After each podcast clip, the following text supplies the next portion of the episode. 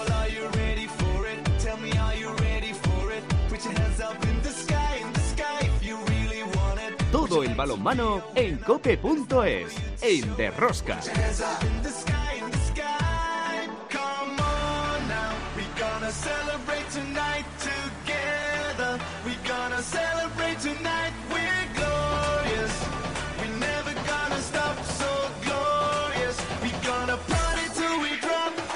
Hola, hola, ya estamos aquí otra semana más con todos vosotros. ¿Qué tal estáis todos, amantes del balonmano, seguidores de Rosca? Los hispanos jugaron sus dos partidos en la European Cup 2024 ante Dinamarca y Alemania. Dos imágenes muy distintas. Frente a los daneses, mal partido, mala imagen, floja defensa y nos pasaron por encima. Ante los alemanes, la imagen cambió, se peleó, se luchó y se ganó el partido gracias a un poste en el larguero en el último segundo que le daba el empate a los germanos. Conclusiones que se han sacado. España sigue siendo un equipo en construcción, en defensa sufrimos mucho, hace falta mejorar mucho en la parcela defensiva. Hemos recibido 70 goles en dos partidos, el famoso 7 contra 6 no nos va nada bien y algunos jugadores la verdad que no están muy finos. En definitiva, que España fecha de hoy no está nada fina y que quedan muchos deberes pendientes para los hispanos por resolver a tres meses del Mundial 2023 en enero. Por lo demás, esta semana regresa a la Liga Sobal y se disputa la Superglobe en Arabia con la participación del Fútbol Club Barcelona, que mañana mismo, martes, recordar que estamos grabando el lunes, comienza su participación en Arabia Saudí en esa Superglobe. La división de honor femenina también regresa a la competición esta semana. En competiciones europeas, en la European League segunda ronda vuelta, el Costa del Sol Málaga ganó con solvencia al Gloria Buzau, el Rocasa Gran Canaria hizo lo mismo con el Bielovar croata, ambos equipos españoles pasan a la siguiente ronda, el Gijón en la European Cup segunda ronda vuelta también volvió a ganar al Alibes y el balomano Elche hizo lo propio con el serbio Naisa. Los dos equipos españoles igualmente pasan a la siguiente ronda. Otra semana más, tenemos muchas cosas que contaros. Os recomiendo no os perdáis ni un solo minuto el programa. El balomano. ¡A tope con la cope! ¡Empezamos! En el control de sonido David Torrenova, en la producción del programa Belén Díaz de Arce y al frente de toda esta maravillosa y generosa familia apasionados del mundo del balonmano, Luis Malvar. En Cope Valladolid, Juan Carlos Amón. Hola, Juan Carlos. ¿Qué tal? Muy buenas. Oye, hay que revisar muy mucho ese último minuto y medio contra Alemania. ¿eh? Son, son cosas que te cuestan campeonatos, ¿eh? esas, eh, esas idas de olla de, de todo el mundo. De Ariño con el pie, de Dusevalle con el lanzamiento que nadie le obliga a realizar, el tiempo muerto en el que no hace nadie caso a Jordi Rivera. Es, es de estudio ¿eh? ese último minuto y medio. Por eso, por eso, tienen mucho, mucho que eh, aprender y mucho que cambiar y Uf. rectificar en estos tres meses que quedan antes del Mundial. Y en Logroño, Chema Joder, a la Chema. Tal como estamos, pero por eso están en construcción. O sea, es decir, más allá del resultado, ahí me sorprendió lo de Dinamarca, sobre todo por la, la línea defensiva, más allá de, de perder, ¿eh? o sea, que eso puede entrar dentro de, de lo normal. Pero mm, te quiero decir que ante Alemania, lo que yo he visto, pues bueno, pues me gustó y me dejó cosas positivas, también cosas negativas, que lógicamente hay que, bueno, pues cambiarlas y, y modificarlas, ¿no? Pero ya la imagen, repito, más allá del resultado, ¿eh? Los dos partidos, eh, la imagen a mí me parece que es eh, satisfactoria y que te da pie a pensar bien de en- nuestra selección. Dejémoslo en aceptable. ¿Tú qué quieres? Vamos a ver, Pues, ¿tú qué quieres? pues- ¿Mi sangre también o qué? No, vamos a ver, eh, que yo quiero decir que se hacen 38, eh, 58 minutos y medio a un muy buen nivel ante un muy buen equipo como es Alemania, pero ese último minuto y medio es evitable. Entonces que nos Sí, pase aquí, no, que no, no nos no, pase, de que no nos pase en un mundial, en unos juegos o en un europeo. Estamos de acuerdo. Claro, pero por eso ese llevas último gente minuto, nueva, gente en construcción, gente Sí, eh, pero joven que va entrando son poco a poco. y Ariño y Dusevalle, claro. los que Bueno, el arman. vale, bien. Bueno, pues, Vale, es verdad, tienes razón. Pues de todo ahí, eso. Ahí, ahí tienes razón, devuélveme la sangre. Anda. bueno, pues de todo eso y de la Liga Sobal hablamos en nuestra primera tertulia. Si quieres conocer toda la actualidad del mundo del balonmano, descárgate de Rosca en cope.es.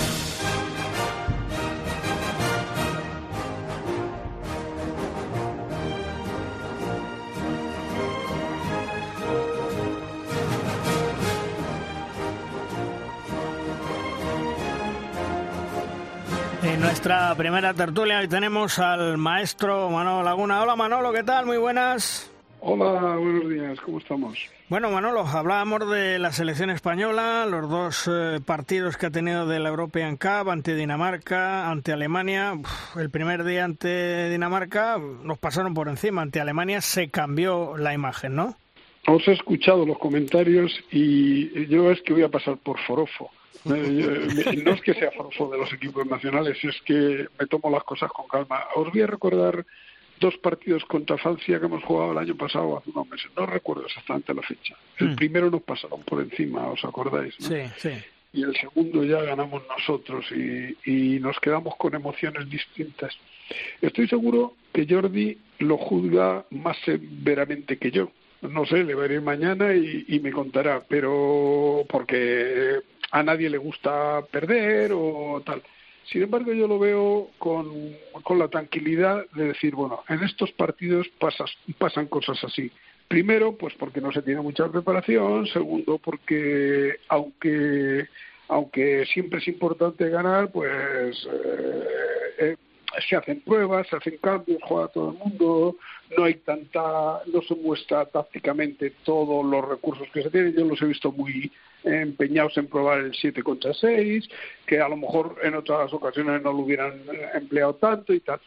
Yo lo veo como partidos de preparación y el tono general yo los veo bien.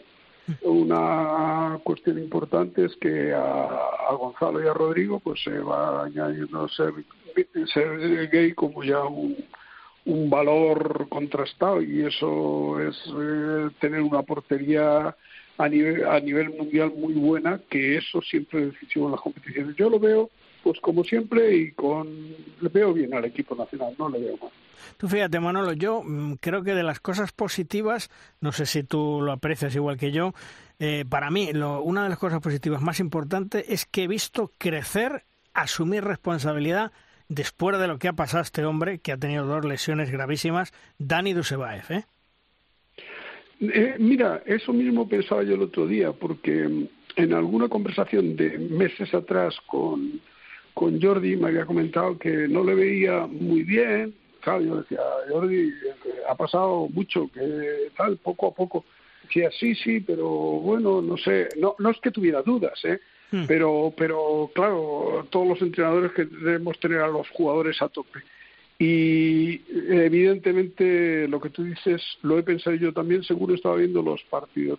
Es que además a Dani le necesitamos porque necesitamos gente grande, quizá nos faltan esos tipos de jugadores grandes con poder y tal, pues y él es uno que son dos metros de tío, o sea que y eso yo es una de las cosas que he visto. Y luego pues la aportación de jugadores que estarán o no estarán al final, como Caudi o Driozola o tal, que, a mí me parece que es que eh, tenemos un, un, amplio elenco para poder elegir ahí, o sea, que si hay lesiones, si hay cualquier cosa, yo ya te digo que me vais a tachar de forofo, pero yo lo he visto bien. Oye, y en el centro de la zaga, esas dos torres, que lógicamente hay que buscar la sustitución de Gedeón y de Viran, mm, parece que está buscándolo con Miguel Sánchez Migallón, con Dani Dusevaev, eh, de momento que siga ahí Gedeón, porque Gedeón no tiene el desgaste en la Bundesliga que tenía otras temporadas y de momento puede ah. seguir aportando, ¿no? Yo lo veo y además porque me parece un excelente capitán para yo, claro, lógicamente le conozco desde que era infantil o cadete, por ahí, ahí en, su tierra, ¿no? Hmm. Y, y, y, es un hombre que ha ido madurando, un hombre tranquilo, un hombre que aparte de aportar en el juego muchísimo, en la defensa y en el ataque, fíjate que aportan en todas las fases del juego. Es un tío, paradójicamente, que es muy bueno en el contraataque muy bueno en el contraataque. Es el, un chico alto, grande, pero que tiene ese instinto. Y luego también aporta en ataque y que estos años atrás ha estado más solo en labores defensivas pero y en defensa es un eso. Pero por encima de todo veo un hombre que aporta al grupo uh, calma, sabiduría, sí, que nos dure, que nos dure. Esta semana eh, comienza la Super Globe, concretamente ya mañana martes, con la participación del Fútbol Club Barcelona. El Magdeburgo defiende título, el Barça como campeón de la Champions y luego, bueno, pues aparte de los otros equipos del resto del mundo, destaca el Kilche, que está invitado, y el Benfica de, Portugal. Eh, ¿Favoritos para ti Barcelona y Magdeburgo o cuidadito con el Kilche? Cuidadito con el Kilche me imagino que, el Benfica querrá. Eh, el balonmano portugués, sobre todo con estos tres equipos eh, que son de clubes de fútbol, eh, hablaba el otro día con Manolo Cadenas y me comentaba que es que el balonmano portugués de clubes está subiendo mucho. Yo no lo sé porque no lo veo de cerca el resto de equipos, pero esa, esa competición entre, entre tres equipos fuertes está haciendo que crezca mucho. Y me imagino que ellos quieren por lo menos presentar su, su candidatura. Sigo viendo los más favoritos para mí, Kilchi y Barcelona. Oye, Barcelona querrá, querrá apuntarse este eso porque porque está en, su, en sus genes, tiene que ganar y el año pasado no, bueno, así que tendrá eso, pero para mí los dos. Y más favorito para mí el Barcelona que ninguno. Mm. Eh, eh, como director técnico que ha sido de la Federación Española de Balonmano, que conoces perfectamente todas las categorías, porque muchos de ellos han pasado por tu mano, ¿qué te parece que nuestros juniors le hayan ganado este fin de semana o esta semana dos veces a todo un equipo como Egipto? Pues me parece Mm, eh, iba a decir lo normal y sería chulería, ¿no?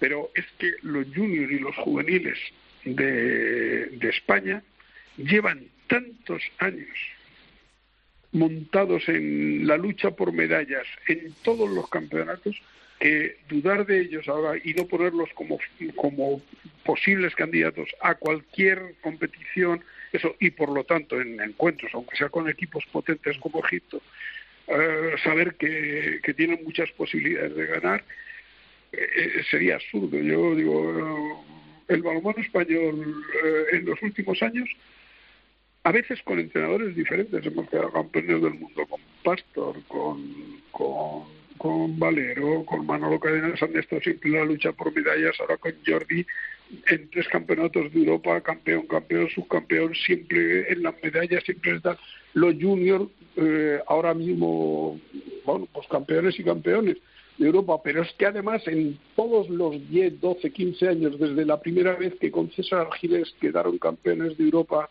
los juveniles, han estado colgándose medallas. Ahora mismo es para mí un, orgullo y decir el balonmano español es que yo me gustaría que la gente de España viera el balonmano español como nos ven desde fuera como nos ven desde fuera. Cuando te enfrentas con, con estos equipos, ahora mismo en, la competición junior de Europa, junior y juvenil, todos los entrenadores, eh, el equipo, los equipos eh, favoritos eran España, sí. normal y bien. Además voy a estar ahora, voy a coincidir con Rodrigo este fin de semana en un curso ahí en Mover y bueno, pues ¿qué, le voy a decir?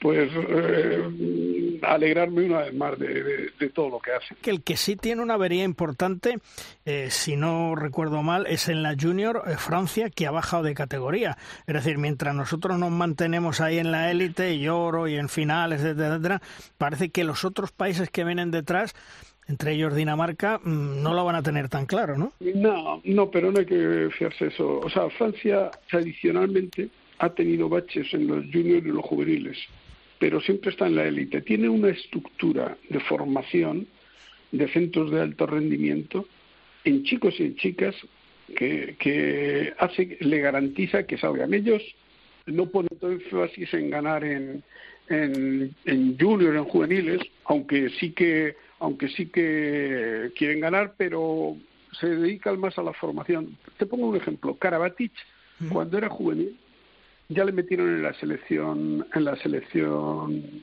absoluta y no jugó más con la junior ni con la juvenil, que les podía haber aportado campeonatos y tal, pero no, no, no, este ya está con los absolutos, no le vamos a meter. Y tienen un poco esa filosofía, pero luego tienen grandes equipos y sacan grandes jugadores, como se ve continuamente.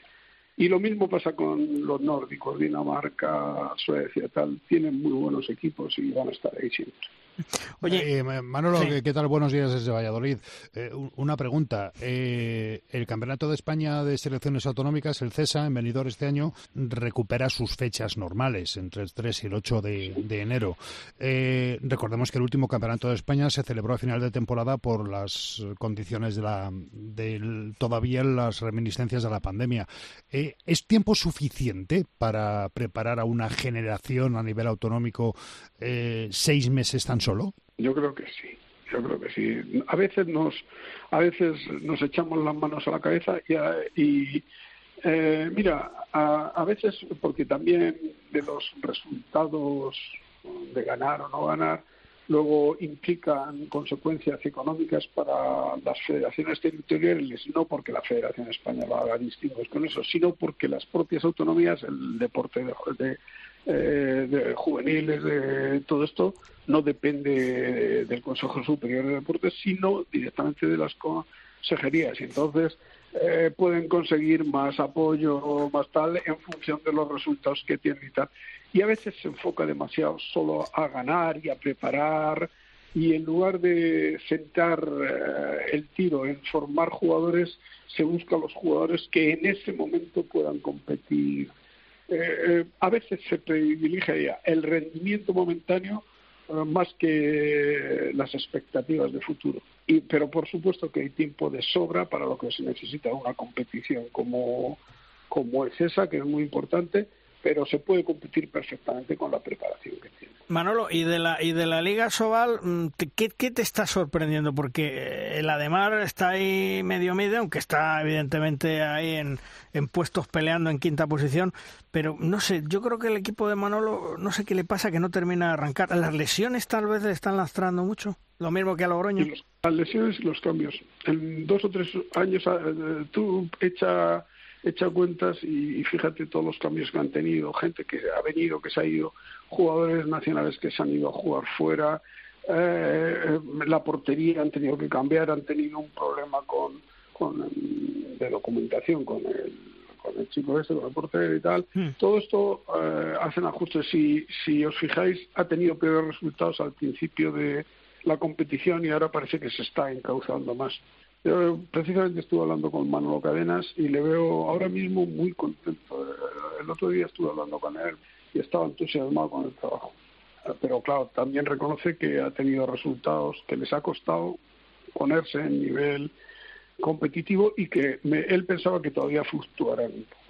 Hombre, yo le leí unas declaraciones que decía Manolo, la Copa Sobal prácticamente la damos por perdida, pero es que yo te digo una cosa, por otro lado tenía razón, decías que la Copa Sobal también para lo que da, es que efectivamente, es que la competición para una de Mar de León, lo mismo que para el resto, es la Liga, para intentar meterte en plazas europeas, que este año tenemos una menos, y la Copa del Rey, porque la Liga, la Copa Sobal, pues bueno, oye, pues es como pues un, un, trofeo de, de la galleta, ¿no? Porque no te da nada, sí, te da prestigio, te da tal, pero no te da nada, digo yo.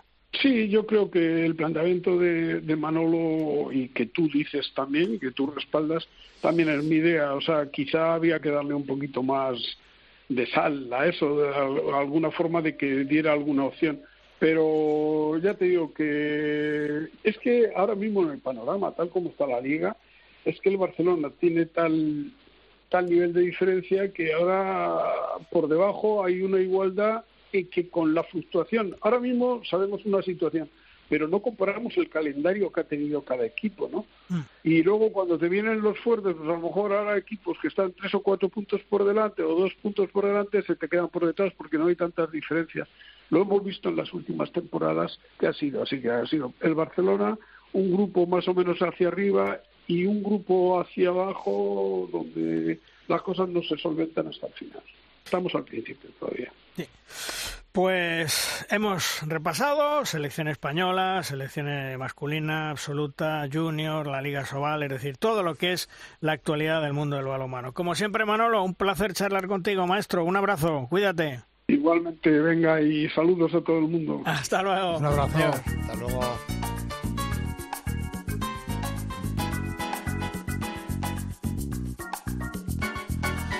De Rosca es el momento de nuestra firma invitada. Estrenamos eh, esta firma hoy, que nos viene de la mano de nuestro gran Iñaki de Mújica, buen amigo, veterano compañero de Onda Vasca y, por supuesto, gran especialista de balonmano. ¿Sobre qué nos hablará hoy, Iñaki?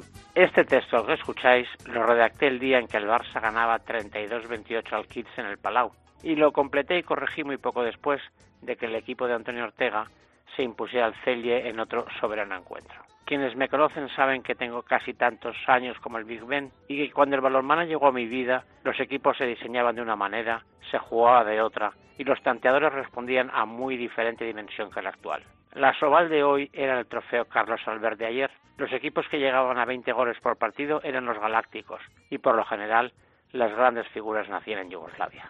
Seguro que habéis oído hablar de aquella final europea doble partido entre la Metaloplástica y el Atlético de Madrid, hace ya casi 40 años. En la ida, los serbios se impusieron 19-12 y en la vuelta 20-30.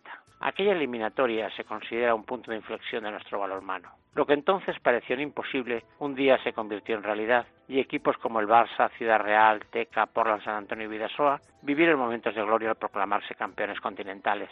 Europa nos miraba. Todo ha cambiado una barbaridad. De aquellas estructuras solo hoy perduran dos, Barça y Vidasoa, que se enfrentaron en el Palau hace unas semanas. No hay color entre ambos, porque la diferencia es abismal. Si se miden goles, 13, de un 39-26. Lo mismo que los recursos. Antes los equipos pensaban en defender y defender. Hoy se sigue armando un muro y además se ataca sin tregua. El balón apenas da dos vueltas y si llega a los extremos es para terminar jugadas. Correr, contraatacar, lanzar desde la distancia. Raro es el equipo que no marca 30 goles. Muchas plantillas disponen de dos jugadores por puesto, buscando la competencia entre ellos. Cuanta más envergadura, mejor. A mayor abundamiento, en el Barça, por ejemplo, más capacidad de mantener el máximo nivel. Si falla Pérez de Vargas, cosa rara, aparece Nielsen. Que Enguesan no tiene el día, Dicamen se forra. Que si Cindric ha pasado mala noche, Macus duerme como los ángeles. Podría seguir así en otros puestos y tareas, porque nos referimos a un martillo pilón que termina por imponerse en los tramos finales de los encuentros, cuando al contrario ya no le queda ni agua para seguir sudando. Cuando ves jugar a estos equipos, disfrutas de lo que hacen, del modo de competir, de las variantes tácticas. Para eso, obviamente, hay que mirar a Europa, porque aquí, comparando con la Champions o la AHF, seguimos disfrutando de una liga más o menos igualada, donde cualquiera puede sorprender al rival. Una liga humilde de andar por casa en zapatillas. Con perdón.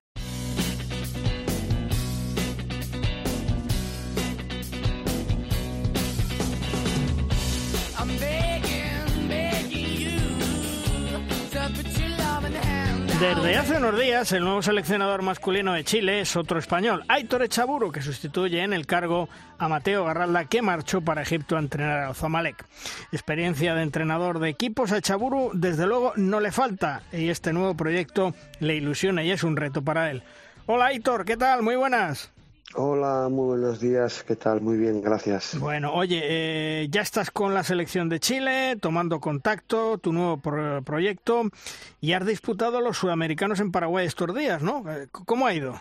Sí, así ha sido. Bueno, ha ido bien. Eh, hemos conseguido la, segunda plaza, la medalla de, de, plata. Bueno, en ese sentido eh, era importante, bueno, para nosotros eh, era importante porque era clasificatorio para los panamericanos del próximo año. En este caso nosotros, mm, al ser organizadores, Chile es el país organizador del Panamericano 2023, no, no nos jugábamos la plata, pero bueno, veníamos como siempre con la ilusión de competir y ha ido bastante bien y se ha conseguido la plata. Aunque ha sido tu primera toma de contacto con el equipo de Chile, eh, ¿muchas cosas que cambiar por lo que has visto o no? Bien, sí, ha sido mi primera toma de contacto. Eh, como has comentado tú en la previa, eh, yo llegué el día lunes 3, lunes 3 a Santiago. Tuve una pequeña toma de contacto con lo que es el centro de formación. Ahí conocí a un montón de jugadores eh, de categorías menores, junior y senior. Pues la verdad es que poco senior, ¿no? Porque del grupo senior que ha participado en estos Juegos suramericanos, 11 jugadores venían de Europa, ¿no? Y 5 estaban en Chile. Por lo tanto, poco que cambiar eh, mucho trabajo de continuidad, mucho trabajo en ese torneo de, lo que ya estaba preparado, con la lista de jugadores prácticamente hecha, con el trabajo previo que había hecho Mateo y el grupo de, del grupo de entrenadores de aquí. Y trabajo que hacer, siempre hay trabajo que hacer en estos países, ¿no? Por un lado está el, el, alto rendimiento, que es la selección, que hay un equipo, pues ya, pues, pues como te he explicado, que prácticamente está jugando en Europa, pero otra de las labores principales que me han encargado a mí es el, continuar con el desarrollo del balonmano eh, eh, en estos países que, bueno, pues eh, poco a poco van, cogiendo forma, pero sí que es verdad que son trabajos duros. La geografía de Chile también afecta mucho y, bueno, trabajo muchísimo, no, no me voy a aburrir desde luego. Oye, ¿te convencieron rápidamente para ser seleccionador masculino de Chile o fue fácil? Sí, bueno, fue, fue, la verdad es que fue bastante fácil porque son estos proyectos en los cuales pues te, te, lo pide el cuerpo, ¿no? Eh, un proyecto de, diferente, distinto, eh, con unas tareas también distintas a las que habitualmente tienes en un club, eh, no solamente el equipo nacional, eso por supuesto hace ilusión a cualquiera, ¿no? Poder participar de un equipo nacional, poder participar de campeonatos internacionales como entrenador, pues una experiencia que no había tenido, pero lo que es el, el, aspecto meramente formativo, pues también es, un, es una faceta que he desarrollado bastante en mi carrera y es algo que también me, llamó muchísimo, muchísimo la, atención y me, y me, lo, y me ilusionó. ¿eh? No fue fácil de tomar la decisión, pero lógicamente tienes, tienes muchas cosas que dejar en casa, eh, pero bueno, eh, ahí, ahí tuve el apoyo y bueno, también mi, situación en esos momentos, en estos momentos, me, me, me refiero familiar, me lo han permitido. Eh, ¿Tenías informes del balomano de Chile? Eh, ¿Llegaste a hablar con Mateo Garralda? Sí, sí, sí. Esto es una, el balonmano somos una familia bien pequeña y a pesar de que los entrenadores eh, españoles están repartidos por un montón de sitios en todo el mundo, eh, siempre mantenemos contactos y no solamente tuve la oportunidad de hablar con, con Mateo Garralda, sino incluso también con, con Iñaki Añiz, que, que fue entrenador de, del equipo femenino aquí en Chile durante dos etapas. Eh, sí, tuve siempre información, buenas referencias, también aquí la el proyecto fue claramente bien explicado, eh, fue sincero las, las conversaciones y, y, sí, tenía algo de conocimiento, por supuesto, del equipo nacional, ¿eh? lo que puede seguir a distancia. Eh, tenía algo de conocimiento explicado directamente por los implicados cuando han vivido aquí y, y, concordaba con todo lo que me estaban explicando por parte de la federación. Y, sí, tenía cierta información y, también, también me ayudaron a tomar esta decisión. Fueron buenos informes por parte de los dos. Hola, Hitor. Eh, un saludo desde Valladolid muy buenos días para ti, especialmente. Oye, has dicho que 11 de los eh, jugadores que han llegado a este torneo eh, llegan desde Europa. ¿Es cada vez más estrecha la brecha entre el balonmano europeo y el balonmano americano? Si te digo que no, sería mentir, pero también esto hay que decirlo con, con, precaución, porque eh, aquí el, cada paso que desarrollas, cada evolución, pues cuesta muchísimo y a la vez también tenemos en cuenta que el balonmano, por su propia dinámica, como, un, como cualquier otra modalidad deportiva, va, va evolucionando, va creciendo, se va desarrollando. Eh, está, hay, todavía hay mucha distancia ¿eh? en, en, en, el balonmano, eh, en general, el balonmano Europa con todos los otros continentes. Sí que es verdad que dentro de cada continente siempre hay algún representante que poco a poco se va acercando. Aquí en América, últimamente, los, los representantes más sólidos son Brasil, Argentina y ahí en tercer lugar está apareciendo Chile. Queremos mantener esa tercera plaza y poco a poco acercarnos a, a los europeos, a los americanos y, y, y sí, esta, ese es el camino y, en, y el trabajo eh, En eh, técnica, táctica y física, eh, ¿cuál sería el orden de mayor a menor diferencia con respecto al, al europeo? A ver, yo creo que físicamente hay una diferencia en cuanto a la envergadura. ¿eh? Poco a poco o sea, los datos estadísticos están diciendo que, que, la envergadura se está acortando. Eh, en cuanto a, las capacidades eh, físicas, a las otras condiciones físicas, yo creo que aquí están muy bien preparados. Los jugadores no tienen la talla que pueden, que pueden tener los jugadores europeos, pero sí que en cuanto a las otras capacidades están perfectamente preparados. En cuanto a la técnica individual, los jugadores están eh, cogiendo muy buen nivel, se están desarrollando también muy bien, aunque todavía están un poquito más atrás. Y quizás la, la, la, la diferencia es eh, la táctica, eh, no por los desconocimientos, sino simplemente por la propia eh, competencia, quiero decir, la propia, el propio nivel de la competición, el propio nivel de la competición, una competición como la Soval o como las ligas alemanas, las francesas, el propio nivel de las competiciones en todas las categorías, por ejemplo, de España, División de Honor Plata, Primera, Nacional, es, tan, es tan alto, es tan bueno que eso mismo ayuda a desarrollar y ayuda a, a que los jugadores crezcan, ¿no?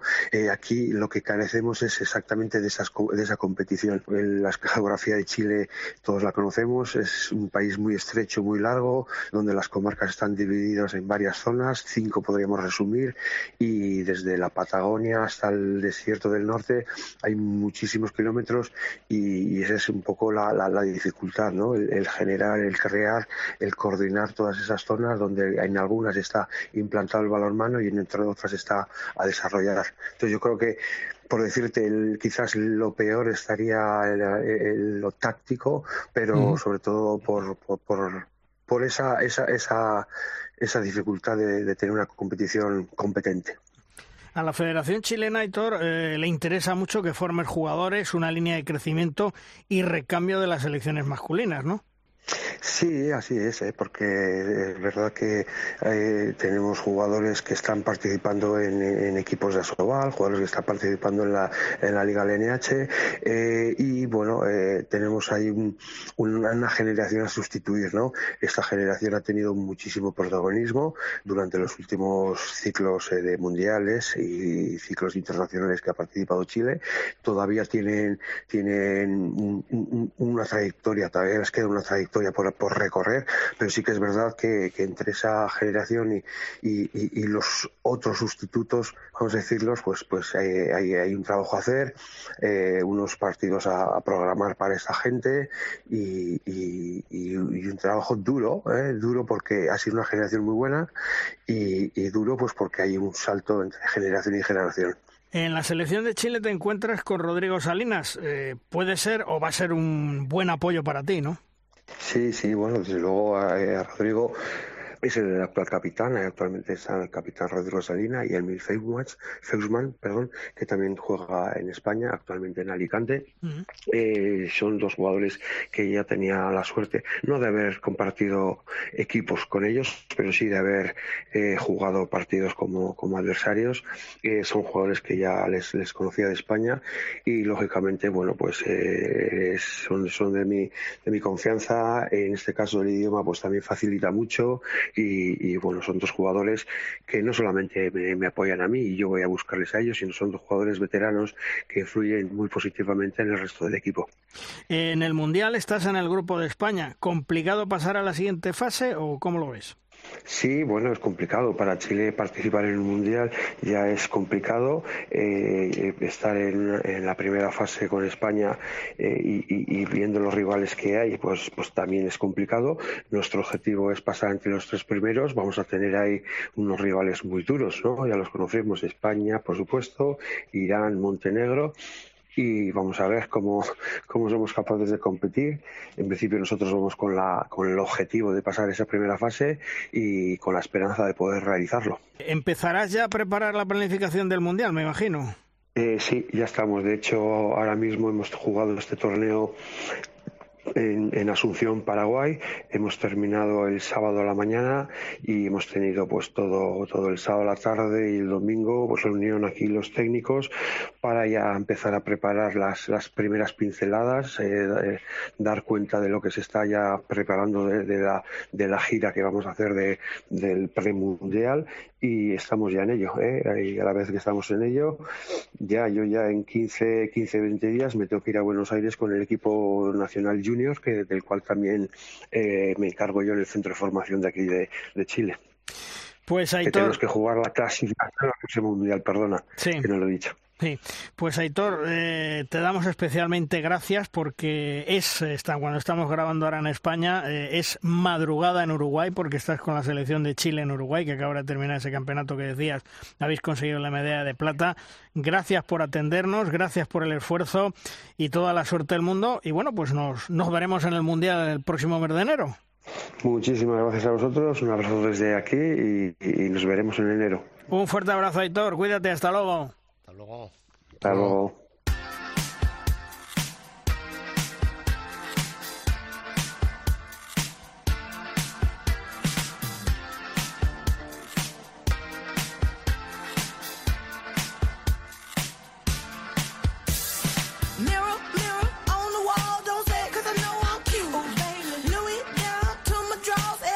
Un joven jugador a sus 18 años que milita en el Cisne está siendo en estas primeras jornadas una auténtica revelación. Es Gabriel Cavalcanti.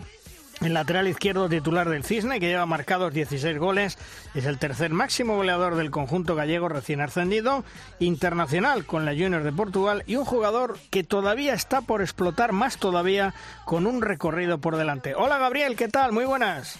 Hola, buenos días, ¿todo bien? Bueno, oye Gabriel, eh, llega cedido por el Benfica esta temporada al Cisne y me imagino que muchísima ilusión, ¿no? Sí, sí, sí. Es una temporada cedida de Benfica para aquí, para la Liga Sobal.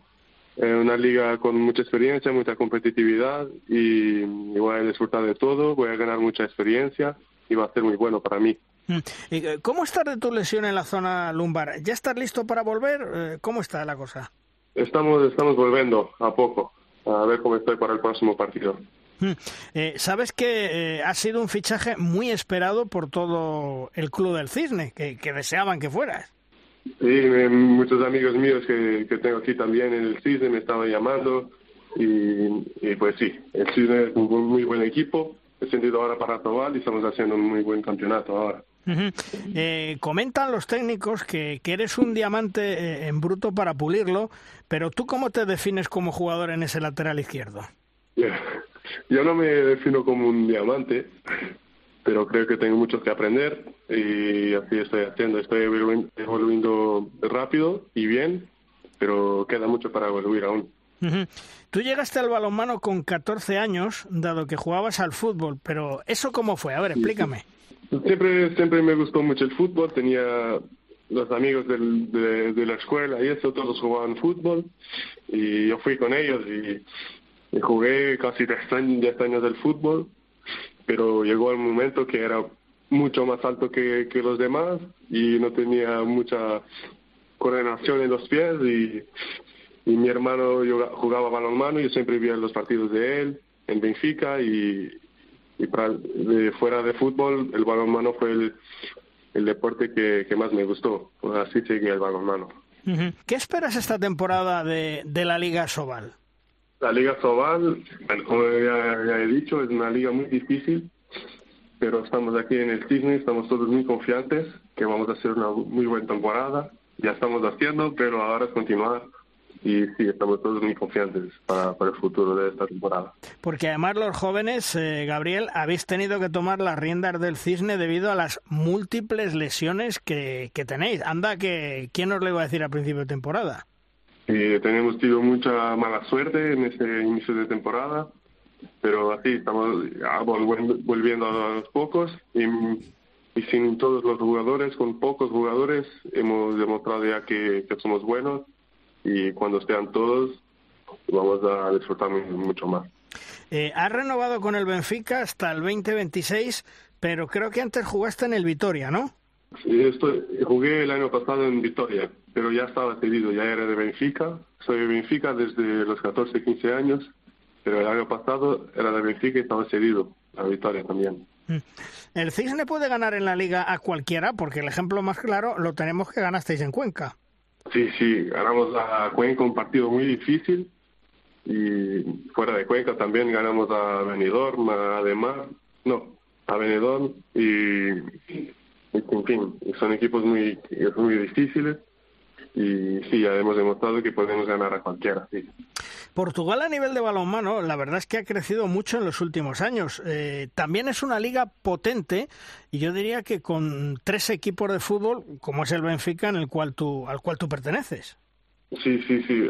Eh, Portugal en los últimos años eh, ha evoluido mucho en, el balonmano, pero la competitividad de, la liga portuguesa sigue siendo muy muy fuerte. Paralelo de los tres grandes, siempre están los tres grandes adelante y la Liga Española es una liga que, que, el segundo clasificado puede perder para el último. Es mucho más competitiva en ese aspecto. Mm. ¿Qué, ¿Qué, te parece la selección junior de España? Oro en el pasado europeo. Mm, ¿Tenemos una buena generación aquí en España? Sí, sí, sí, puede ser Muy buena, buen equipo, junior, juveniles también, que, que nos ha dado mucha lucha en, en Portugal, en el, en el Euro, sí. Y vosotros, la selección eh, portuguesa, bueno, eh, los juniors, el ejemplo tenéis en la, en la absoluta. Ha crecido mucho, es muy competitiva y no es nada fácil de ganar. Sí, sí, sí. Eh, hemos devolvido mucho en la junior también y tenemos algunos juniors también que, que van a la absoluta. Y sí, está evolucionando mucho el balonmano en Portugal. las generaciones junior que vienen en las distintas selecciones van a cambiar los equipos que siempre son favoritos a los títulos de los absolutos cuando yo creo que se produzca ese relevo generacional. ¿Vosotros los jóvenes, los que venís detrás, lo estáis observando o, pensáis que los favoritos de siempre van a ser los mismos? No, no. Em, hay siempre algunos favoritos, pero nosotros jóvenes eh, siempre entrenamos mucho. Ya el entrenador también de la absoluta también sigue los jóvenes nosotros sabemos que estamos siendo observados y, hacemos de todo, porque el sueño de cualquier joven es jugar por la absoluta. Hmm. Pero es que no va a ser difícil, pero, pero no imposible. Oye, y, Gabriel Cavalcanti, ¿para cuándo a la absoluta portuguesa? Ya estuve más lejos, pero no te decir cuándo, pero, pero voy, voy a entrenar, voy a trabajar mucho para, para que en el futuro próximo pueda estar en, en absoluto de Portugal. De todos modos, Gabriel, eres muy joven, tienes 18 años, estás creciendo, estás progresando y sin lugar a dudas eh, estarás, yo estoy convencido que estarás en la selección absoluta de Portugal en los próximos años. Gabriel, que te recuperes cuanto antes y gracias por atendernos. Un abrazo. Muchísimas gracias. Hasta luego.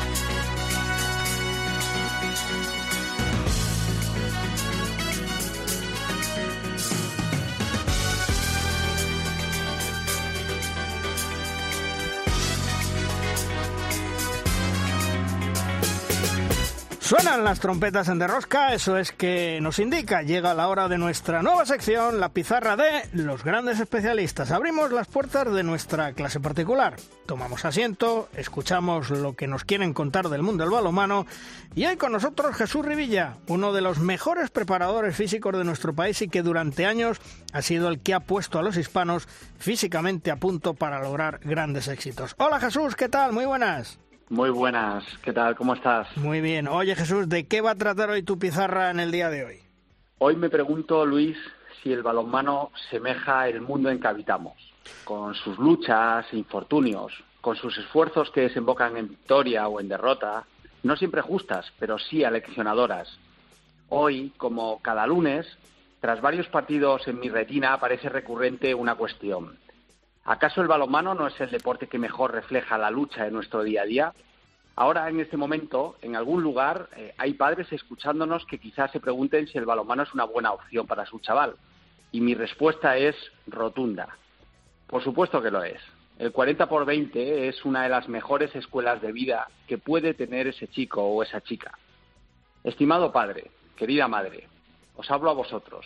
Entrenar balonmano es aprender que no basta con mejorar el cuerpo, se necesita inteligencia, mucha, para adaptarte al rival y a cada momento. Los partidos le enseñarán a su hijo que necesita el equipo para poder ganar, porque en nuestro deporte las individualidades están al servicio del equipo y no al revés. Como dice nuestro profesor Manuel Laguna, aprenderán a tocar jazz, a improvisar y a brillar individualmente, pero siempre al servicio de la banda y en perfecta sincronía con ella.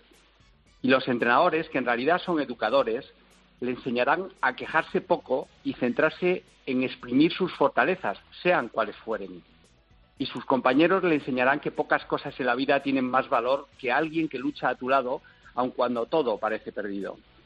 Y como guinda del pastel, que sepa usted que la inmensa mayoría de cuantos formamos parte de este maravilloso deporte sabemos que nada hay más importante que los valores, ni siquiera ganar. El respeto, el compromiso, el esfuerzo y la constancia no son negociables para quien está jugando, para quien está apoyando en el banquillo y también para los padres que están en la grada. De hecho, se nos encienden las alarmas cuando vemos replicar comportamientos propios de otros deportes. Quien entrena balonmano, entrena un deporte y entrena para la vida. Entrena, en definitiva, para convertirse en mejor persona. Os deseo una feliz semana, semana, oyentes de Rosca, también a ti, Luis, y os animo a que vendáis lo mejor posible nuestro deporte, porque sin lugar a dudas es una joya. Jesús, eh, ya aprovecho y, te pregunto, eh, selección española de balonmano, conoces tú perfectamente, hemos visto dos partidos, se aprecia que algunos jugadores no están muy finos, eh, tiempo más que de sobra para ponerlos a punto de cara al, al, Mundial de enero, ¿verdad Jesús? Sí, sí, claro que sí. Es que yo creo que además es momento de, de poder acumular minutos y, tener paciencia. Justo este tipo de partidos son los partidos, si se gestionan bien y se acumulan esos minutos, pese a que el rendimiento no pueda ser bueno, son los que luego nos van a dar ese pozo de oficio que diferencia a nuestros hispanos y que lo han diferenciado toda la vida. Yo creo que desde la distancia tenemos que intentar tener paciencia, aunque es también forma parte de nuestra cultura querer ganarlo todo, pero que el hecho de que nos agarremos un poquito el alma y digamos ahora es momento de entrenar, entrenar compitiendo bien y sin perderle la cara a los partidos, pero entrenar para cuando lleguen los campeonatos importantes que estemos realmente preparados. Pues Jesús Rivilla, uno de los grandes del balonmano español. Jesús, gracias, un abrazo, hasta otro día. Un placer, muchísimas gracias a vosotros. Hasta luego.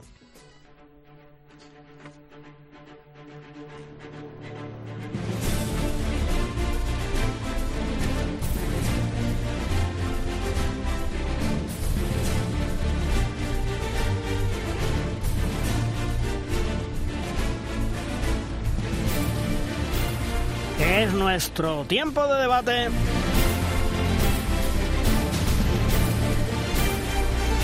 Nuestra tabla redonda.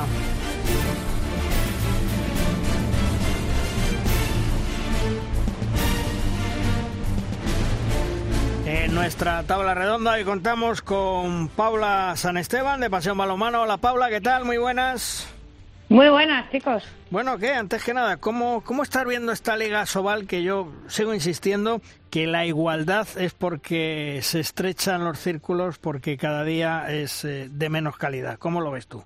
Pues exactamente igual. Yo estoy alucinando con los mm, resultados que hay, tan abultados, o sea, hacía muchísimo que no veíamos que en una misma jornada se pasaran de 30 goles, que las defensas no estén funcionando y lo que dices tú, está el Barça y todo lo demás va a menos y, vamos a disfrutar de, esta temporada, porque yo sé que muchos equipos han dicho, sus propios presidentes, vamos a disfrutar, que la próxima no sabemos lo que va a pasar.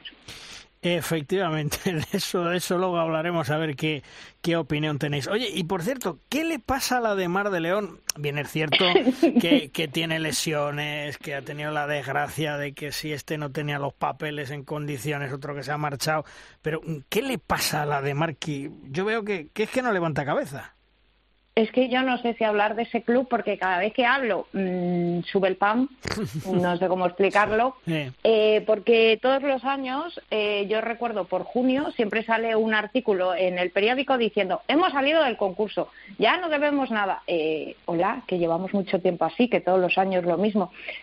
yo creo que la bajada de presupuesto y tanto el no jugar en Europa le pasa factura y evidentemente las lesiones no están ayudando y, yo creo recordar que solo hay cinco españoles, creo recordar. Eh, hablando de españoles, ¿qué te ha parecido los partidos de España contra Dinamarca y contra Alemania? ¿Cómo, cómo lo valoras?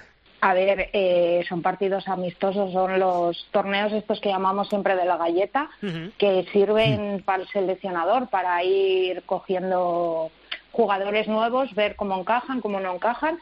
Eh, a mí estos partidos eh, me gustan, pero no me dan el tiento que puede ser realmente la selección, porque recordemos que el año pasado, o este año, ya no me acuerdo, o sea, ya es que no sé ni en el día en el que vivo, cuando jugamos ese partido amistoso contra Francia que nos marcó ahí Dios y la vida, hmm. y decíamos, oh, oh, oh, oh, y luego fuimos campeones. O sea, mm, me vale, pero no me vale. Sí.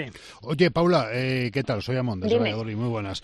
Oye, una cuestión, antes hablabas de Ademar, eh, ahora la cultura no me deportiva... mucho, que luego no, me no, no, no, no, no, si, si, te voy a preguntar por una sensación personal. Una sensación personal siempre está bien expuesta, porque es eso, personal. Así que te lo pregunto eh, como sensación personal. Eh, la Cultural y Deportiva Leonesa ha, generado, ha creado con el Colegio Leonés una sección de baloncesto. La sección de baloncesto está en Liga EVA, para que la gente del balonmano nos entienda, es la cuarta categoría del uh, baloncesto nacional. No es ni siquiera una categoría supuestamente profesional. Se ha jugado la final de la Copa EVA de Castilla y León entre la Cultural y Deportiva Leonesa y el Filipenses de Palencia. El Filipenses, para que todo el mundo nos entienda, es un equipo dependiente de un colegio de Blanca de Castilla de Palencia. 1.800 personas. ¿Ha escocido, tú crees? Mm, yo creo que sí, pero bueno, allá cada uno. Eh, yo estoy oyendo también rumores de que eh, puede salir un baloncesto a de mar, ¿eh? Yo también he oído esos rumores. ¿Baloncesto a de mar? Mm. Bueno, con los maristas. con los maristas de, León. Mm, y eso, pero vamos, quiero decir, un partido. Bueno, y todavía sigue coleando de que quieren construir el famoso pabellón. Que el León no hace falta. Es mm. como si a ti ahora mismo allí te dicen que Huerta del Rey, que ahí se queda y que crean uno ellos propios. Bueno, la anterior directiva quería irse a jugar a Pisuerga con capacidad, capacidad para 7.000, metiendo 2.000 en Huerta del Río. Sí, pero es cambiar de pabellón, no es hacer uno nuevo. León no, se necesita uno nuevo. no se necesita. será por pabellones en León, válgame Dios. Sí, y encima que se los dejan gratis. O sea, el ayuntamiento es tu patrocinador eh, a cambio de que las instalaciones te las dejan.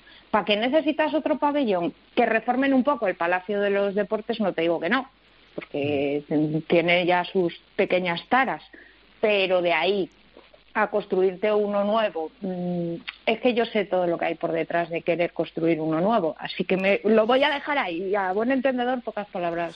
Y el que se suma con nosotros es Pablo Barrantes, compañero de Cope Huesca. Hola Pablo, ¿qué tal? Hola Malvar, hola a todos, ¿qué tal? Hola. Bueno, oye, ¿qué te han parecido los partidos contra Dinamarca y Alemania? ¿Cómo los valoras tú? Bueno, lo de Alemania es que deberíamos jugar siempre contra Alemania, ¿no? Todas las estadísticas que, he leído debería ser un partido semanal, ¿no? Eh. Eh, no, no, la verdad que no tenía ni idea que eso no estaba tan bien eh, en cuanto al el, histórico, ¿no? Eh, sabía que España había hecho siempre buenos partidos contra Alemania, pero que era tan favorable el número de triunfos, no, no, no, lo tenía yo tan, tan refrescado ese dato. Bueno, ilusionante, ilusionante este equipo que, bueno, pues todos hemos ido quitando presión, ¿no? De poco a poco, de gente joven y bueno, pues va haciendo grandes encuentros. Y muy la verdad que ilusionado por Rivera, por mm, bueno, pues jugadores, podríamos hablar de de los que siempre están eh, o, de otros que se incorporan y, lo están haciendo con acierto, ¿no? pues eh, lo de Figueras, eh, que casi siempre acaba en gol, la efectividad de, de Alex, los Dusevaller, bueno, pues muy, la verdad que ilusionado sin presión. ¿no? Bueno, no, hombre, no, y sobre todo que quedan tres meses para el Mundial. Hay muchas cosas que retocar, hay muchas cosas que trabajar, sobre todo el tema defensivo, porque lo que no podemos encajar, y, vamos a decirlo, no podemos encajar 70 goles, Paula, en dos partidos.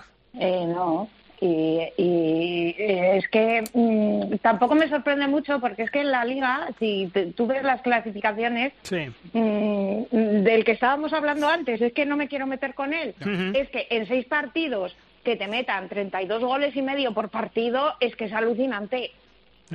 Es que es alucinante. el otro día yo vi un 42-41, ¿eh? Sí, es que está, yendo a eso. Eh, estamos yendo a eso, quitando el Barça, que ya sabemos que va a un ritmo más, Eh, y desde aquí, antes de que me digáis nada, pido disculpas porque yo dije que no iba a ganar la Final Four. ¿eh? Yo pido disculpas.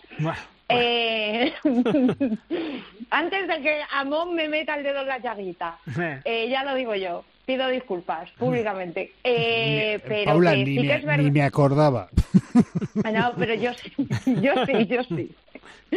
Pero ¿qué es eso? Que es que estamos viendo unos marcadores, me da igual que sean selecciones, que sea la Liga eh, Asobal, es que estamos viendo unos un- un- marcadores que no deberían de ser así. Y volvemos a lo mismo, es que no hay defensas, es que los presupuestos han bajado muchísimo. Pero lo mm, y la defensa es lo que se cotiza. año. Claro, la, la buena defensa vale dinero y esa es la que emigra. Ya, ya. Por eso, por eso lo digo, que es que como los presupuestos han bajado tantísimo de todos los equipos y, y que vuelva a repetir, vamos a disfrutar esta temporada, porque el próximo año no tengo ni idea. Por cierto, me cuentan mis pajaritos que como ya os vienen contando desde hace tiempo, la lucha ante el secretario general y el director general de Asobal está en pleno apogeo.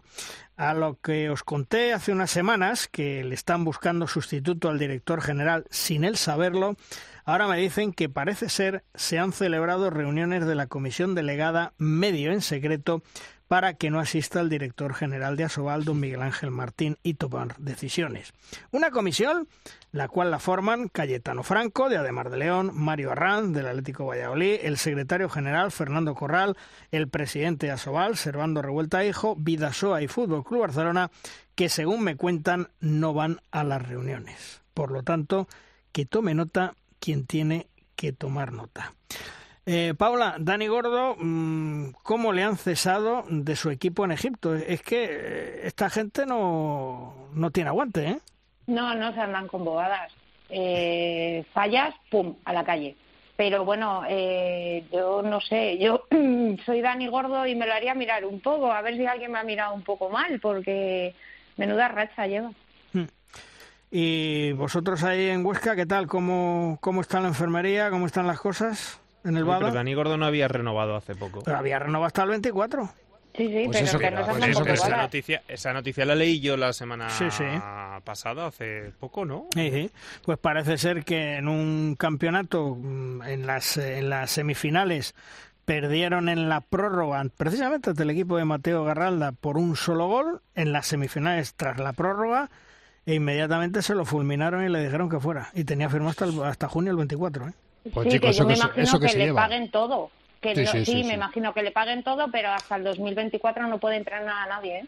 Si, si eso las cláusulas, como yo las conozco, hasta el 2024, hasta que no se acabe todo, no puede volver a estar en un banquillo. ¿eh? Bueno, de todos modos, ya hablaremos en las próximas semanas con Dani cuando regrese de Egipto y nos cuente cómo ha sido aquello, qué planes tiene, qué va a hacer, porque lo que tú dices, si no puede entrenar hasta junio del 24, menuda avería la han hecho, ¿eh? Eh, no, porque te pagan todo. Tú, tú cobras sin hacer nada, pero es, es el precio que pagas. Es, es lo que tiene coger dinero de Egipto o de Qatar, ¿eh? Es lo que tiene. No, el problema es si al final les van mal a ellos las cosas, tú estás tranquilamente en tu casa y de repente te llama para que vuelvas. Tendrías que volver. Sí. Eh, Pablo, ¿vosotros cómo, cómo andáis con No, el no Bada de lesiones? ¿eh? Te decía. No, a ver, pues eh, hay algún jugador tocado en los últimos días, eh, pero bueno, también hay, basta- hay internacionales. Pero bueno, no- el año pasado ha habido eh, temporadas más complicadas para, para el Bada Huesca. Ya sabéis que aquí pues todo es cabeza en, en Huesca con la profesionalización que se ha llevado, que se está poco a poco llevando a cabo. eh, pero bueno, el Huesca ya. Bueno, el- bueno, bueno, bueno, bueno. ya no, por- no, no, no, espera, que me anticipo, me anticipo, me anticipo. Que eh, Huesca iba un paso por delante, como bien sabéis, Sí, aquí sí. pues hay un presidente con cabeza que Sí. precisamente se dedica eh, en su vida privada, eh, profesional, a la gestión. y, y bueno, y está José Nolasco, pues que, que, así ya lleva más tiempo que San Lorenzo aquí en, en Huesca, ¿no? O sea, es una, es una institución, ya que son 12 años, ¿no? Y mm, entonces aquí siempre se ha hecho las cosas con, con muchísima cabeza. eh, obviamente lo deportivo pues son cuatro puntos en estas primeras siete jornadas. Podrían haber sido mejores los resultados, pero bueno, mm, digamos que, que hay mucha tranquilidad ¿no? en, en, en torno del Badahuesca. Se sabe que se hacen bien las cosas. El objetivo, pues si se puede pelear em, por acercarse a Europa, muchísimo mejor, Hmm. y si no, pues una, una permanencia. Eh, entramos de lleno. La Liga Sobal se convierte en liga profesional. Paula. Ah, a ver, estoy muy. Esto parece que ¿eh? no ha acabado de la temporada tema. pasada, ¿no? Parece que Sí. estamos haciendo el programa aún de... Sí, sí, sí. Y lo que, no, no- y lo que no, nos queda. No, no, pero, pero es que empieza la temporada y empezó, vamos a cantar bingo. Eh, ¿Cuántos trabajadores hay en la, en la Sobal? Pues que yo sepa, una persona, una persona que estaba eh, a bueno, a media jornada, le han ampliado a jornada entera para que coja el teléfono por la tarde. Otra que está, pero como si no estuviera, porque es tener un florero. Otra que creo que está teletrabajando. Y otra más. El resto, mm, uno en Santander, dos en Santander, otro en Madrid y un- una, una liga, una sede de Asobal que es enorme, es enorme y que bueno, nada. pa' nada. Para nada, porque ¿cuánto hace que no se hace una reunión allí? Bueno, porque eso, porque muchas son telemáticas, ¿eh? O sea que. No, no, pero aparte de eso, Mm. eh, este año cuando se hizo el famoso sorteo que se retrasó, que no sé qué, que no, Consejo Superior. Sí. O sea, hola, ¿para qué tienes esas pedazos de instalaciones? Pues no lo sé, no lo sé, pero. Bueno, vale. Sí. Sigo, sigo. Sigue. Eh, yo, yo preguntaba cuántos trabajadores. Eh, ¿Cómo puede ser que en la segunda jornada, sí, segunda jornada, eh, dos de esos trabajadores eh, tengan algo, un evento privado, no voy a decir el qué, y de repente ese fin de semana las redes sociales de Asobal no funcionan. Hola, queremos ser profesionales, me da igual que estés de boda, de comunión, de bautizo, de lo que quieras. Lo que tiene que funcionar son las redes sociales. Eso por un lado. Por otro, ¿cuánto hace que no recibís? Eh, aparte de los correos que recibimos todos, y, y no quiero nombrarle porque no quiero meterle en un apuro. ¿Cuántos correos recibimos de Asobal al año? ¿De prensa, por ejemplo? Yo ninguno. Yo cero. Yo tampoco. Vamos a ver, yo en mi caso lo puedo entender porque les estoy sobando el morro todos los días. Pero el resto de compañeros, yo he hablado con compañeros. Nosotros nada. solo lo recibimos cuando hay un evento. Bueno, pues yo, yo ni eso, pero vamos, ni falta que me hace ni me quiere, yo ni lo quiero. Yo ya he y porque dicho. nos acreditamos. Yo ya he dicho y entonces que- recibimos. No, yo ya he dicho que el departamento, y lo siento, el departamento de prensa de Asobal es como tener una tía en América, no sé para qué vale, y desde luego eh, deja mucho que desear. No, y aparte, sí, eh, la Final Four, si quien quiera que lo entienda, lo que pasó en esa Final Four este año, a mí me pareció vergonzoso. Pero bueno, eh, vamos segunda parte. Eh, yo sé que los clubs están muy cabreados porque mandan noticias y que yo sepa en, en, en esa web que si la de la española la llamamos AliExpress, a esta la vamos a llamar Amazon porque jobar con las publicidades. Eh, mandan noticias y no, no ven que, que se suban. Y yo recibo eh, de los clubs, Ujú. al de Pasión Balomano, eh, recibo tanto de Asobal, de División de Honor, de Plata Masculina, de la famosa esta que se ha creado ahora, que si la oro, que la plata, que no sé qué, esa, yo recibo de todos los clubs a diario, a diario, Sí. noticias. Y- Los clubes Qué lo están qué intentando, alegría lo me da están intentando y hacer bien. Qué alegría Los me da escuchar eso. Sí, sí, no, yo sí, yo recibo. Eso sí, eh, me da mucha pena, Chema, de quien se ha ido de Logroño, porque yo creo que vais a dar un- bastantes pasos atrás, porque desde esa las redes sociales no se mueven de casi de Logroño. Y, y yo era una persona que nos comunicaba absolutamente todo, todo, todo, todo, todo, todo a diario. Chaval que lo hacía Yo estaba muy contenta ¿eh? con el, el- Magnífico, sí, el sí, sí. departamento de prensa. Eso sí, hay muchos clubs que ahora mismo están haciendo departamentos de prensa que no tenían. Vale, es un paso. Pero yo creo que empezar la casa por el tejado, siempre lo he dicho, van a ir muy mal. Porque mm, yo puedo poner ejemplos. Hay clubs en la tabla baja, no voy a dar nombres, que no van a poder ser profesionales. No, no, pero que vamos, no lo van pero a vamos poder ver por una mucho cosa. que quieran. Paula, eh, el, Es el- imposible, el- hombre. el llevar eh, la profesionalización al balonmano no solamente es departamento de prensa, es muchísimos No, no, es departamentos muchísimas cosas. y muchísimas cosas, mucho dinero y bueno, vosotros ahí en Huesca que tenéis un presidente que por lo que me cuentan eh, tiene dos dedos de frente y tiene los pies en el suelo, mm, lo veréis de otra forma esto de, de la profesionalización, ¿no? Sí, bueno, que en el fondo lo mismo, que hay, yo he tenido conversaciones privadas preguntando, pero mm, ¿pensáis que mm, el resto de clubes, muchos que tenemos en mente, están preparados para ello? y bueno, pues miran para miran para arriba, ¿no? Sí, miran para el techo, sí. Pablo, a mí cinco presidentes, Pablo, a mí cinco presidentes que están jugando esta temporada en la Liga Sobal, cinco presidentes, no son jugadores, ¿eh? cinco presidentes me han dicho, vamos a disfrutar porque la próxima temporada creo que no salimos. Pues mira, eh, hablando precisamente de este tema, también me cuentan y me dicen mis pajaritos... Ah, bien pajaritos que el próximo jueves 27 de octubre se va a celebrar de manera telemática la Asamblea Ordinaria y Extraordinaria de Asobal. En la extraordinaria existe un punto a tratar que es constitución de la liga profesional. A punto. Que para ser liga profesional todavía quedan todos los pasos por dar y a fecha de hoy no lo es ni lo son. Comentaros que el Consejo Superior de Deportes, en el tema de los estatutos de la liga profesional, no ha dicho nada y los tiene en su poder desde hace tiempo.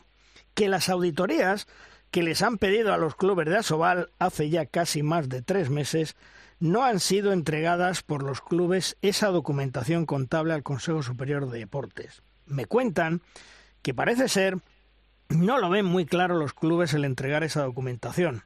Y por último, me gustaría recordar que en su día el Consejo Superior de Deportes pidió los contratos de los jugadores a los clubes de Asobal y parece ser que seis clubes se negaron a darlo.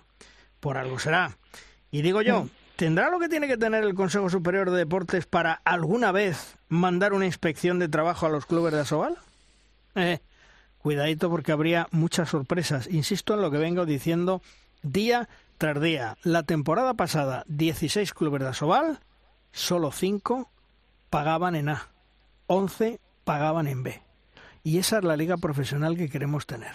De todas formas, tenemos una suerte en este país con los ministros de deporte y con los secretarios de Estado de tal. Bueno, pero no, parece, que, parece que es que es un puesto que hay que cubrir obligatoriamente. Pues miren, si somos incapaces de cubrir con gente solvente y eficaz ese puesto, vamos a ahorrarnos esas nóminas. Y ya está. Y ya cada deporte se defiende porque ha ocurrido una muy gorda. Ha ocurrido una muy gorda en rugby, Pablo, y el Consejo de y el Consejo Superior de Deportes se ha rascado el escroto. Con sí, pero tenemos la suerte que el ministro es bailón, ¿eh? y por lo tanto hace deporte.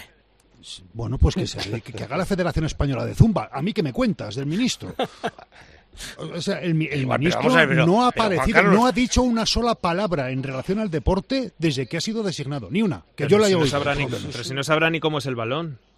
Bueno, se lo imaginará. Puede ser como, un mango Carlos, con, lo mayor que tú eres, y perdóname, y que estoy. bueno, soy más mayor que yo, que tú, ¿eh? pero con lo mayor que tú eres, tú esperas algo de un ministro, me da igual del gobierno que sea, de un ministro de deportes de este país. Vamos a ver, una vez a la semana para una vez, no, venga, voy a ser generoso, una vez al mes para justificar la nómina. Es que, eh, es que yo no lo he visto en el, la final del Campeonato de Europa de, de baloncesto. Ha estado el presidente del gobierno yo no he visto al ministro de Deportes. Bueno, claro, es una autoridad de menor rango. Pero en las grandes finales de. Es que, coño, con perdón, solamente para, para, vender. Para ir a una final de no sé qué. Creo que fue el partido del, del fútbol femenino, ¿eh? Creo. Cuando fueron la. la princesa y la infanta de España, creo que él fue también, creo, en todo el verano, ¿eh? Vale, y le hemos visto ahora que 15 jugadoras han emitido un escrito contra el seleccionador nacional. ¿Ha aparecido él por algún sitio? ¿Ha dicho algo el gobierno al respecto? No. No ha dicho absolutamente Ni lo van a decir. Ni lo van a decir. Entonces, ¿qué esperamos? ¿Que el Consejo Superior de Deportes realmente aporte una solución o siquiera una directriz al tema de la profesionalización de Asobal? ¿Vamos a seguir esperando? No, a ver, yo creo que Asobal Asobal abrió los ojos cuando este señor dijo, vamos a hacer el balomano profesional. Abrieron y dijeron, se les abrieron los ojos como diciendo, coño, es mi salvavidas, perdón por la palabra, es mi salvavidas, eh, porque así la federación no me puede quitar las competencias. Pero se equivocan, eh, Paula, porque... Se equivocan mucho, porque por ejemplo lo que tú dijiste la semana pasada de que habían hablado con Teledeporte, o sea, hola, te enteras que, que, que un deporte profesional necesita tener dos partidos en abierto, te enteras ahora. No, no, y además hay una cosa, es decir, ellos se creen que siendo liga profesional... Y que te lo van a dar gratis. No tenemos nada que ver con la Federación Española de Balonmano. No, no, perdona. Tienes, tienes que firmar un convenio con la federación.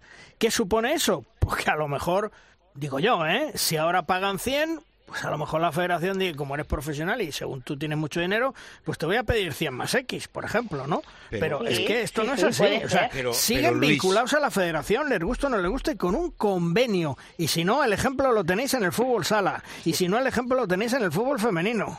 ¿Eh? Pero, pero vamos a ver, es que... Pero es ¿por qué la eh, federación no quiere hacerse profesional? Por ejemplo, las chicas. Porque es mucha movida, porque eh, las chicas están todavía peor. Peor. Claro. Y lo que tú dices de mandarles una inspección que se lo manden a los clubs femeninos ya de una puñetera vez. No, porque iría en contra del propio deporte. Vamos a ver, pero mira, hay una cosa, sobre todo a los que, y vuelvo a sacar el tema de la, de la edad, los que somos más mayores, yo creo que a vosotros os habrá pasado, ¿no? Cuando éramos eh, jovencitos, no os decían en casa tu madre o tu padre cuando hacía cualquier cosa, dice, mira, siéntate ahí con el folio y pon en un lado eh, las cosas positivas y en otro lado las cosas negativas. Y entonces a mí me da la sensación de que con todo esto de profesional, tú siéntate delante, eh, equipos, clubes, sentaros delante y poner todas las cosas positivas. Claro, cuando alguien les ha contado las negativas, dices, carajo, ¿y ahora qué hago? Ah, que, ah, que es que tengo todas estas ventajas, pero que es que tengo que hacer todos estos deberes.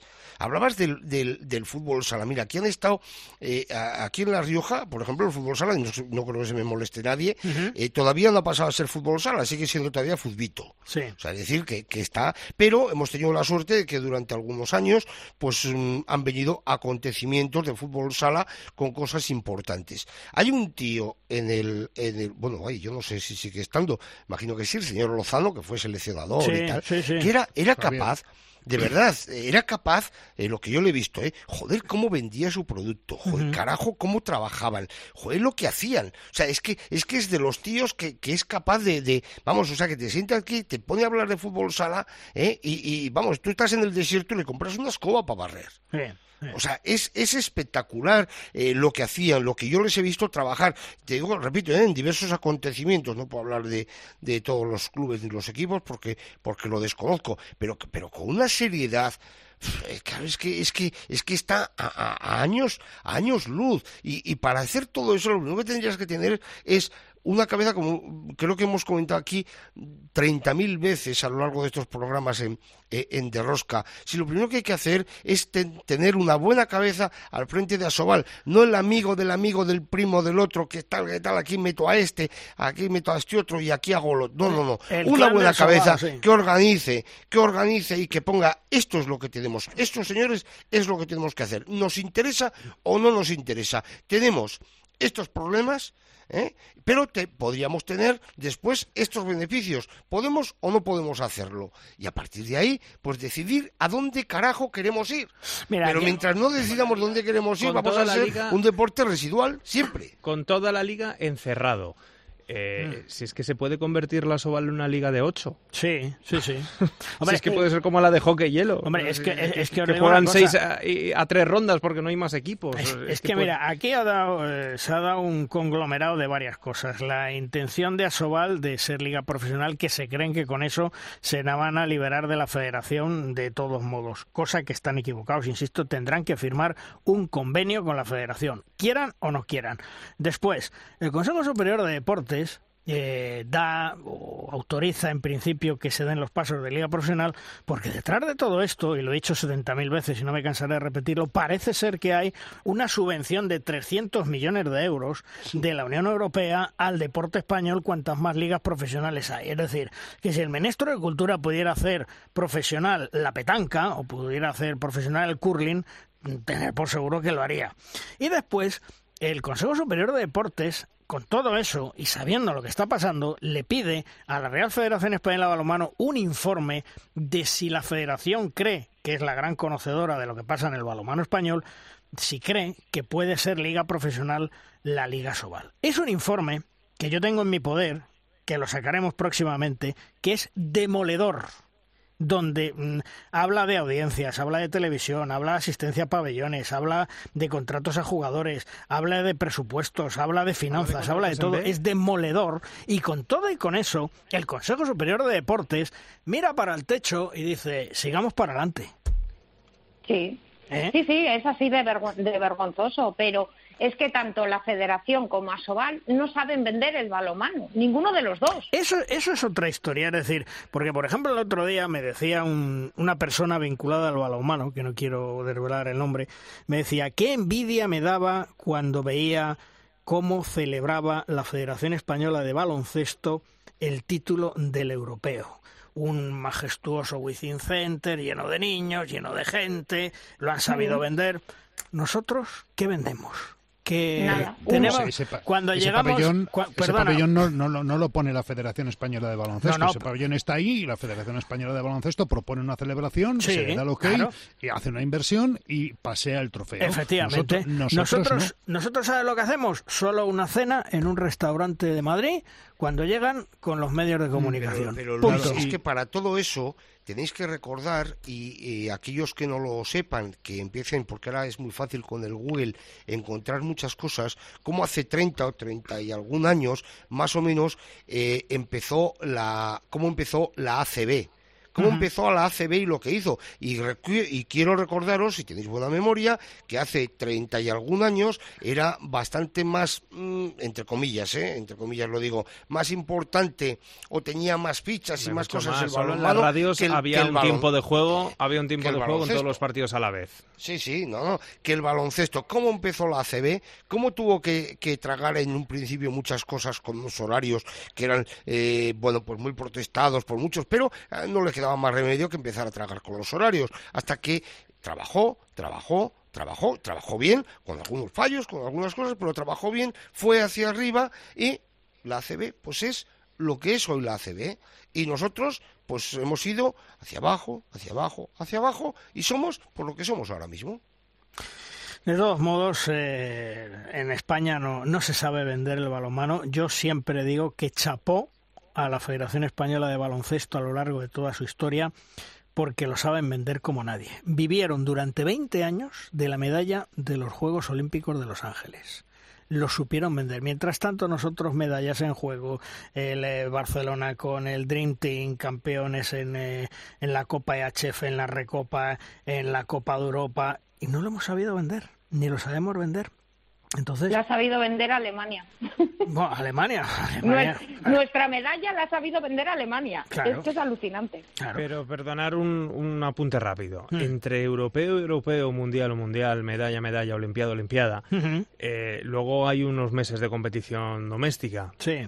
Y ahí viene el desierto, ahí viene el aburrimiento, ahí viene el oscarontismo. No hay partidos en abierto, no hay competitividad, no hay rivalidad. Esto lo hemos hablado mil veces. Vamos, yo llevo colaborando en este programa cinco años. Sí. Eh, es, es, continuo. Es que no puede ser que no haya un equipo que le plante cara al Barça, o varios si fuera ya ideal, ¿no?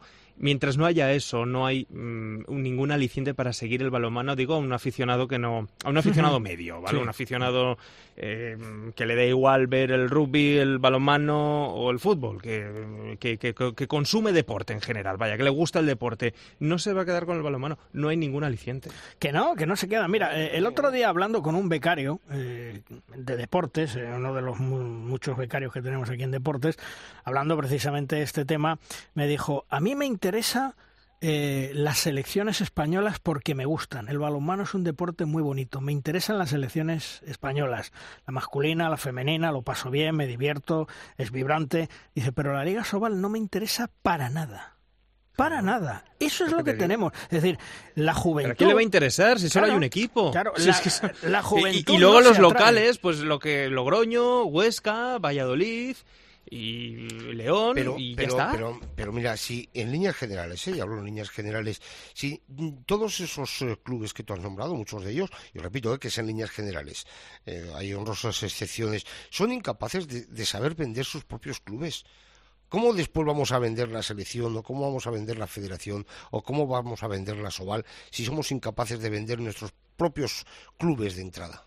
Pero si no tenemos ni patrocinador para la Liga Sobal, si el patrocinador que había que era SACIR, el patrocinador que había que era SACIR, que pagaba 200.000 euros al año, que ya está bien para una Liga Sobal devaluada, decían desde la propia Sobal, oh, es que pagan muy poco, es que pagan muy poco. Pues ya llevamos casi 6, 7 jornadas, no tenemos patrocinador. Me cuentan, me cuentan que puede haber un patrocinador que se saquen de la manga, pero ya hablaré yo y ya contaré yo cómo y de qué manera.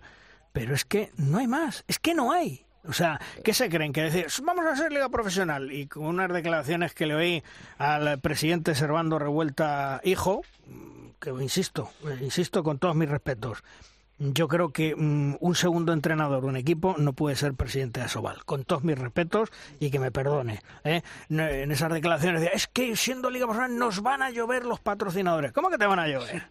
Con la situación económica que está el mundo, con la guerra de Ucrania, con el tema energético, estás rechazando o estáis rechazando un patrocinador de 200.000 euros como era SACIR que se ha ido casi, casi, yo diría que asqueado y, y, te están lloviendo los patrocinadores. Venga, hombre. Pero siendo más prosaicos que todo eso, eh, una liga que quiere ser profesional y que tiene el estatus de profesional, aunque no tenga el rango, debería tener por lo menos una aplicación donde seguir los horarios de los partidos, resultados, marcadores instantáneos. Yo es que no sé si no sé buscarla o no sé encontrarla. Juan Carlos, ¿Tiene olvídate, la aplicación? No se puede seguir porque quien marca los horarios es la Liga Sport Televisión.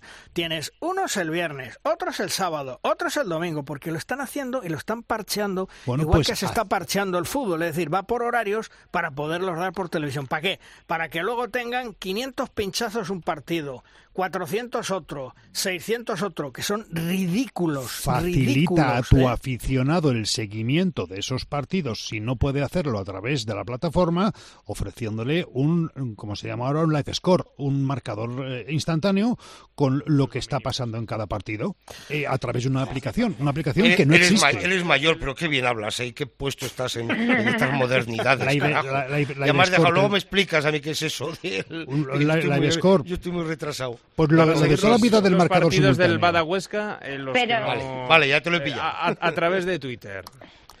Pero has pedido mucho, Amón. O sea, son tres trabajadores, dos se van de parranda y ese fin de semana las redes sociales quedan muertas. O sea, hola. No, Eh, lo- no lo que pasa- un lo- marcador, gracias. Lo que pasa es que yo creo que es más fácil estar viendo al Barcelona en el Palau Blaugrana que estar siguiendo la Liga Sobal. Eh, o en la Final Four diciendo mm, qué guay el Barça. El Barça TV. En fin, eh, desgraciadamente eso es lo que tenemos. Bueno, pues vamos cerrando nuestra tertulia. Paula, gracias por estar con nosotros. Nos hablamos otro día. Un beso, hasta luego. Un besazo, chicos. Y Pablo, un abrazo. Nos escuchamos otro día. Un abrazo, chicos. Adiós. Hasta luego. Hasta luego. Hasta luego. Vamos terminando programa, vamos terminando edición, como siempre, con Tomás Guas y sus 7 metros. ¡Lanza, Tomás! Malvarros, Quitos, dos partidos muy distintos, los hispanos ante Dinamarca y Alemania. Frente a los daneses, mala imagen, defensa débil, nos pasaron por encima, vamos. Frente a Alemania fue otra cosa, pelea, lucha, victoria, pero una España que sigue siendo un equipo en construcción. A tres meses del Mundial hay mucho que mejorar en la parcela defensiva y en otros deberes pendientes. Nota positiva, el regreso de Dani Dushebaev tras sus dos lesiones de rodilla. Está asumiendo responsabilidades, marcando goles, madurando. Bien, venga queridos, que queda tiempo. Terminamos los programas. Juan Carlos, hasta la semana que viene. Hasta luego, chicos. Chema, hasta la semana que viene. Bueno, un abrazo. Yo Digo, 15 días, eh, bueno. que fallo la semana que viene. Bueno, tranquilo, no te pondremos falta. Y vosotros ya sabéis, dentro de una semana, próximo lunes, tenéis aquí todo lo que es actualidad en el mundo del balonmano con De Rosca. ¡Os esperamos! ¡Adiós!